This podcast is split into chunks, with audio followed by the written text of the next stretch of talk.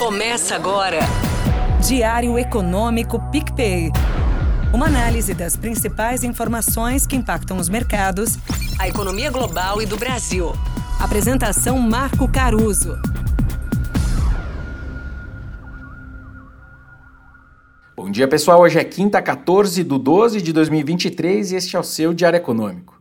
No fim, aquela batalha entre as projeções do Fed e o gogó do Powell, que eu trouxe no episódio de ontem para vocês, nem existiu. As estimativas deles confirmaram um cenário de juros ainda mais baixos para 2024 e o presidente do Fed não se esforçou muito para conter a animação dos mercados com isso, não. A mediana dos diretores lá passou a prever então uma série de três cortes ao longo do próximo ano. E o Powell até fez um jogo de cena ali de sempre, não descartando a chance de outros aumentos se os dados assim pedirem, mas não teve jeito, ele acabou sendo bem explícito sobre as discussões de cortes que rolaram na reunião do comitê. E ficou também bem clara a vontade deles de arquitetar o pouso suave da economia americana e não uma recessão. Basicamente, essa mudança de postura deles, eles estão mais arrojados, né? Aconteceu graças à melhora nas previsões de inflação, que liberou eles para projetar menos juros para frente, de tal forma que o desemprego subisse só ligeiramente nos próximos anos, nas estimativas dele, justamente para garantir essa inflação na meta. Na hora, o mercado chegou a precificar uma taxa terminal nos Estados Unidos de 4% para o ano que vem, é, dos atuais 5,25%, 5,5%. E com 60% de chance de novo de começarem os cortes já em março. Eu ainda acho difícil começar em março com esse núcleo de inflação que ainda está rodando a 4%, mas foi importante uma fala do Powell reforçando que os cortes podem começar antes da inflação chegar a 2%. De novo, para arquitetar o pouso suave, você tem justamente que reduzir o juro nominal conforme a inflação vai melhorando, para não deixar o juro real subir e machucar a economia. Em suma, sejam bem-vindos mais uma vez então ao regime macro global novo, onde a inflação, o PIB e os juros já deixaram o seu pico recente para trás. Enquanto essa caminhada do mundo pela linha tênue de expansão e contração do PIB seguir positiva, expandindo, os mercados então seguem também num risk-on clássico: dólar fraco, valorização da renda fixa e da renda variável e quem sabe até das commodities mais cíclicas que na verdade andam escorregando este ano fora o minério de ferro. Enfim, essa é a música que está tocando agora lá fora.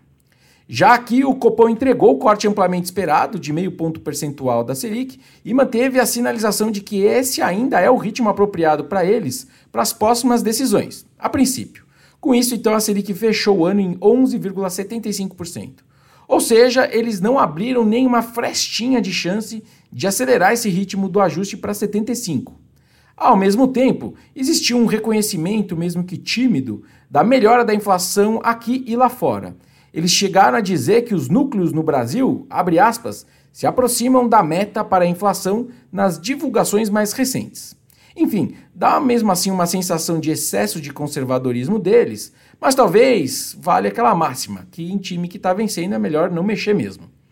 Quem talvez goste dessa combinação de Fed mais arrojado e Copom mais cauteloso é o nosso real, dólar para baixo. Menos juros lá, juros sem acelerar a queda aqui, o câmbio gosta.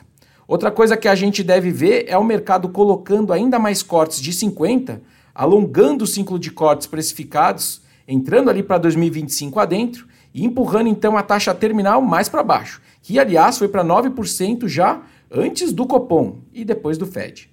Bom, mas ainda olhando lá para fora, o papo de juros ainda não acabou, porque para o dia na agenda ainda tem a decisão do BC inglês e europeu. Lá também tem o mercado antecipando o timing das reduções de juros e, por enquanto, alguma manutenção das retóricas de juros altos por período extenso por parte desses BCs, especialmente o do Reino Unido. Mas vamos ver se o Fed não tocou o coraçãozinho dessa turma. Bom, e para acabar, finalmente, tem as vendas no varejo aqui e nos Estados Unidos. A expectativa é fraca para os dois, na linha dessa desaceleração que a gente está vendo mundo afora. Bom dia, bons negócios e sorte sempre! Você ouviu? Diário Econômico PicPay. Uma análise das principais informações que impactam os mercados, a economia global e do Brasil. De segunda a sexta, às seis da manhã, no Spotify e YouTube.